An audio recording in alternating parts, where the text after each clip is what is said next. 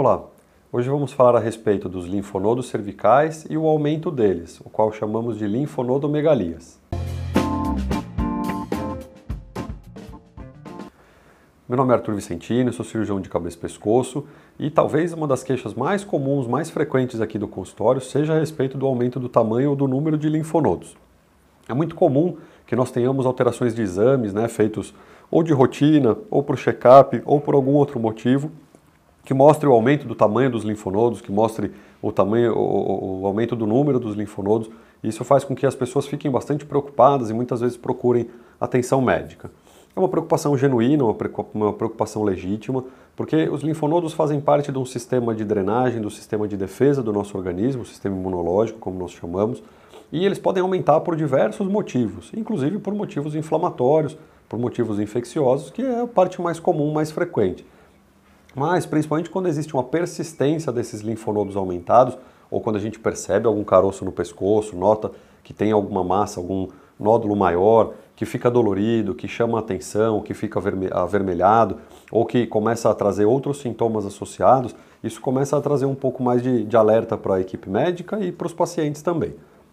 É, os principais sinais de alerta que nós temos em relação a linfonodos aumentados, quando a gente começa a suspeitar de alterações malignas, são sintomas que vêm junto, né? Então, principalmente quando a pessoa começa a ter uma perda de peso mais pronunciada, sem que haja um motivo específico. Claro, se a pessoa está fazendo exercício físico, mudou a alimentação, está cuidando da saúde e começa a perder peso, isso é natural. E até bom, até saudável, né? Dentro de certos parâmetros. Mas se a pessoa tem o mesmo comportamento que antes e de repente começa a perder peso sem nenhuma explicação, isso é um sinal de alerta, precisa ser pensado, investigado junto com outros fatores aí para entendermos melhor o que está acontecendo com a saúde da pessoa.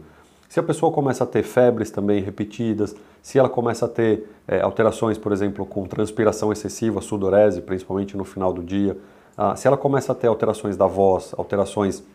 da respiração, dificuldade para engolir, sangramentos na boca, feridas que aparecem em alguma região ou da pele ou da parte aerodigestiva alta, tudo isso são sinais de que a gente deve dar um pouco mais atenção para um linfonodo que esteja aumentado, principalmente quando tem esses sinais, esses sintomas associados. Também lembrar que linfonodos endurecidos, né, bastante duros, bastante firmes, quando eles começam a ficar grudados em alguma outra estrutura, na musculatura do pescoço, começam a infiltrar a pele até sair secreção, é, quando nós temos por exemplo, vermelhidão, ou percebemos que um linfonodo, um gânglio começa a grudar no outro, a gente chama isso de coalescência. Então, esses são sinais aí que vale a pena a gente prestar atenção. Em todo caso, não precisa, a gente não precisa ter nenhum tipo de desespero, nenhum tipo de, de assombro em relação a essa situação. É importante né, tomar todas as medidas necessárias e procurar um bom cirurgião de cabeça e pescoço que possa fazer uma avaliação completa, examinar, olhar exames, pedir exames complementares, talvez uma outra sonografia, talvez uma punção, até pensando numa possível biópsia, para que a gente possa fechar um diagnóstico, ter um, um diagnóstico definitivo e efetivamente fazer o tratamento adequado. Então, se vocês conhecem alguém que tenha linfonodos aumentados, que encontrou esse nome no exame, que está preocupado aí sem saber um caminho para seguir,